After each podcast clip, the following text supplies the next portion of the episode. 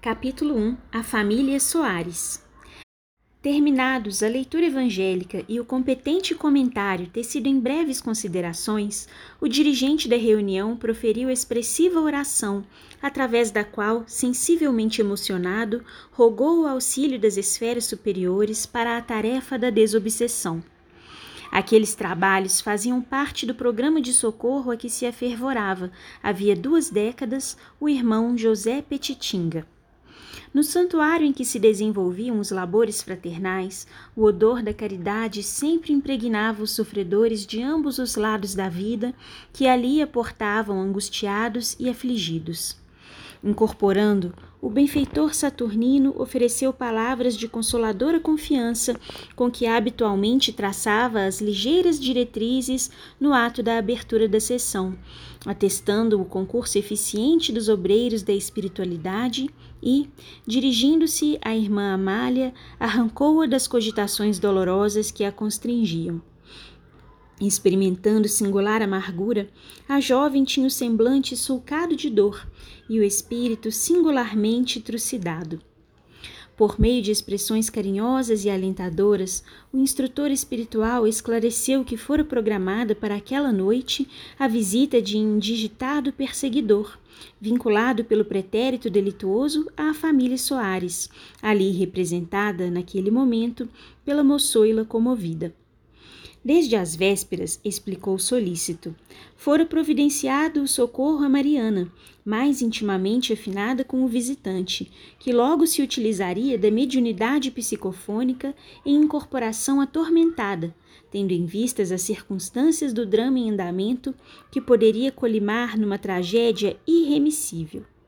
Para consubstanciar o labor da noite, prosseguiu o gentil levaram-se em conta os títulos de amor granjeados por Amália e sua genitora entre os dirigentes espirituais da casa.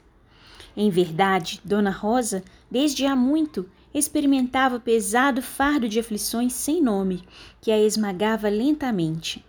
Muito jovem, consorciara-se com um atormentado moço que, invigilante e descuidado dos nobres deveres da família, permanecia ligado psiquicamente a vigorosos sicários desencarnados que o perseguiam sem trégua.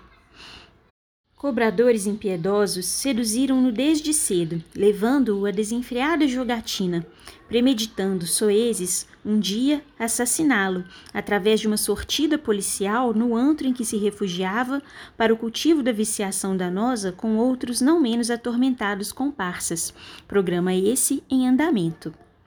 Embora as dificuldades financeiras a que se via atado, na condição de genitor de seis filhos necessitados de assistência e melhor orientação, deixava-se ficar, descuidado, noites a fio, entre a expectativa de um lucro imaginoso e ilícito e a perspectiva de uma fortuna impossível e desonesta. Enquanto minguavam os recursos provenientes de modesta aposentadoria, não se esforçava ele por completar as poucas moedas com expedientes extras ou exercitando outra profissão. Tal desequilíbrio do senhor Mateus se manifestara desde muito cedo em plena juventude.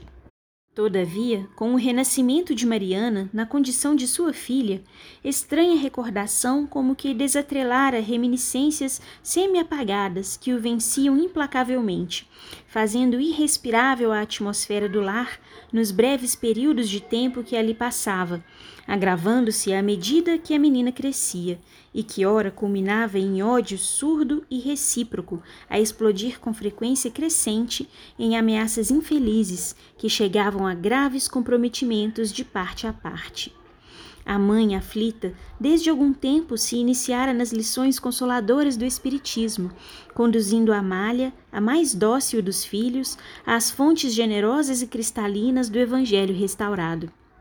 Nos ensinamentos confortadores em torno das leis de causa e efeito, as duas encontravam respostas lenificadoras para as ulcerações morais que as dilaceravam o lar amargurado, sustentando-as nas lutas de todos os dias. Afervoradas e humildes, participavam dos serviços de socorro aos desencarnados na União Espírita Baiana, sob a carinhosa direção do irmão Petitinga, que lhes minorava também as aflições com mãos generosas e cristãs. Naquela noite, todavia, Dona Rosa fora constrangida a ficar em casa, crucificada por superlativa agonia, aguardando o retorno de Mariana, que após lamentável atrito com o pai obsidiado, se evadira rebelde entre azedas ameaças e injustificadas atitudes, abandonando o calor doméstico, desfigurada pelo ódio e pela insensatez, embora os 16 anos de idade não completos. Orando e tendo entregue as dores ao Senhor, a mãe se deixara ficar no lar, enquanto Amália acorrera, sofrida e preocupada, ao serviço da caridade, sufocando as próprias lágrimas, dominada por incoercíveis presságios. O templo espírita de comunhão com o alto era sua esfera de luz, abençoado reduto de consolo, no qual auria energias para prosseguir mediante os pélagos das provações rudes, conquanto necessárias ao próprio burilamento. Feito o preâmbulo elucidativo em ligeiras nótulas, o instrutor solicitou a indispensável concentração desligando-se do médium Moraes, por cuja faculdade psicofônica deveria comunicar-se o inditoso perseguidor familiar. Moraes era dedicado médium de psicofonia inconsciente, que se oferecia com expressivo carinho para o socorro aos desencarnados. Aliara à mediunidade bem disciplinada excelente disposição ao trabalho da caridade entre os atormentados da terra. Aprendera com os benfeitores espirituais que o mais eficiente caminho é o exercício constante das qualidades morais, através da prática do bem indiscriminado e incessante. Assim, educara-se na discrição ante as dificuldades do próximo e transformara-se em sirineu de muitos seres caídos na luta. Por essa razão, Havia nele os requisitos indispensáveis ao exercício salutar da mediunidade, especialmente quando Saturnino trazia à doutrinação entidades infelizes ou perversas. De semblante transfigurado em máscara de esgares agônicos, o médium incorporou atro ser que, entre blasfêmias e expressões vulgares, exprobrava o cometimento de o trazerem ali contra sua vontade. Farei justiça, exclamou espumejante. A justiça sairá das minhas próprias mãos. Judeu errante, tenho jornadeado sem descanso, após traído, a sorver essa imensa e intermina taça de fel e fezes que me envenena sem aniquilar-me. Envolvido carinhosamente pelos fluidos de Saturnino, o doutrinador, particularmente emocionado, dirigiu-se ao comunicante, falando-lhe da renúncia e do perdão como bases para a edificação da felicidade. O ódio, asseverou Petitinga, bondoso, termina por vencer os que o cultivam. O tóxico letal tem sua fonte na rebeldia que o vitaliza até que o amor, nas bases em que o vivia Jesus, lhe extinga a nascente. Nunca perdoarei, explodiu em atroada constrangedora. O perdão é fraqueza inominável, para os que encontraram na vingança a única razão de existir, a simples ideia do perdão é qual raio fulminante que carboniza. Nunca perdoarei, mesmo que destruindo seja destruído. Não, meu irmão, redarguiu pausado o inspirado doutrinador. Nada se acaba. A vida não cessa. Encerra-se um ciclo numa faixa de evolução para reaparecer noutra e desenvolver-se mais além. Destruir é mudar a aparência de uma forma para renascer noutra. Embora ignorando as suas razões, as quais, todavia, não justificam o tornar-se infeliz, distribuindo rancor e trucidando com tenazes de vindita aqueles que se situam sob o comando da sua mente desarvorada, corajamo-nos a lembrá-lo da compaixão. Recorde-se daqueles que serão vítimas da sua loucura, quando desejando ferir o seu desafeto, irá, também, por sua vez, dilacerar os sentimentos dos que amam o seu antigo ofensor. Não lhe comovem as lágrimas, as vigílias intérminas, nem a vida trucidada de uma mãe por expectativas dolorosas? Teria você colocado no peito uma fornalha ardente em substituição ao coração que ama? O amor, refutou, congestionado, é poesia para os que se comprazem nas ilusões do corpo.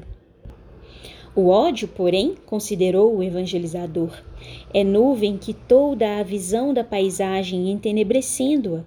fantasma truanesco entorpece as mais altas aspirações do espírito humano, conduzindo-o aos sombrios e intérminos corredores da loucura, sem paz nem lume. Só o amor derrama sol nas almas, penetrando de esperanças os seres. Experimente amar, e de pronto perceberá diminuir a sua própria dor. Amar? exclamou alucinado. Amor? Como amar se não poderei perdoar nunca? Pois que jamais conseguirei esquecer todo o mal que me fizeram os traidores desalmados, cuja memória abjuro? A dor que me crucia fez-me perder a noção do tempo e a realidade da vida. Meu viver transformou-se apenas no intérmino buscar daqueles que me fulminaram impiedosos sem me terem destruído, o que teria sido bênção em relação ao que padeço. Certamente que eles esqueceram, sim. Eu, porém, nunca esqueci, jamais esquecerei. Desde que se acumpliciaram os dois para aniquilar-me, o que não conseguiram, sem dúvida, que a minha vida foi destroçada para sempre. A morte, que eu esperava ser um lenitivo, quando fugi com o espírito pisoteado de vergonha e dor em nefando suicídio, ao invés de fazer-me desintegrar a consciência, mais a ativou. Tenho chorado e o pranto se transforma em aço derretido escaldante, rasgando-me a face. Quando gritava, minha voz era recebida com doesto e zombarias inomináveis por mil seres que me perseguiam. E a dor que me despedaçava foi adicionada à dor acerba do suplício que me impusera para fugir. Morri sem morrer. E enquanto a vermina me penetrava o recesso do espírito fustigado por mil dores, eles, os meus algozes, gozavam, fruíam a juventude como se eu estivesse dirigido por duendes sem entranhas, era arrastado em alucinada desesperação para junto deles, de modo a vê-los, acompanhá-los, ouvi-los, e se me lançava sobre ambos e lhes gritava a minha infinita desdita, os seus ouvidos não me escutavam. Oh, nunca poderei esquecer, perdoar, amar, nunca, nunca. O irmão Saturnino semi-incorporado no venerando doutrinador, ergueu-o e, dirigindo-se ao perturbador perturbado, em oração, começou a aplicar-lhe passes, de modo a diminuir-lhe as agudíssimas ulcerações e torturas. Branda claridade envolveu o comunicante, enquanto as mãos de Saturnino, justapostas às de Petitinga, como depósitos de radiosa energia que também se exteriorizava do plexo cardíaco do passista, lentamente penetrou os centros de força do desencarnado, como a anestesiar-lhe a organização perispiritual em desalinho.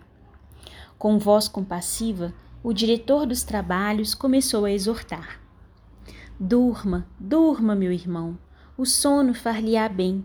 Procure tudo esquecer, para somente lembrar-se de que hoje é novo dia. Durma, durma, durma. Banhado pela energia balsamizante e dominado pelas vibrações hipnóticas que fluíam de Saturnino através de Petitinga, o perseguidor foi vencido por estranho torpor, sendo desligado do médium por devotados assessores desencarnados que operavam no serviço de iluminação.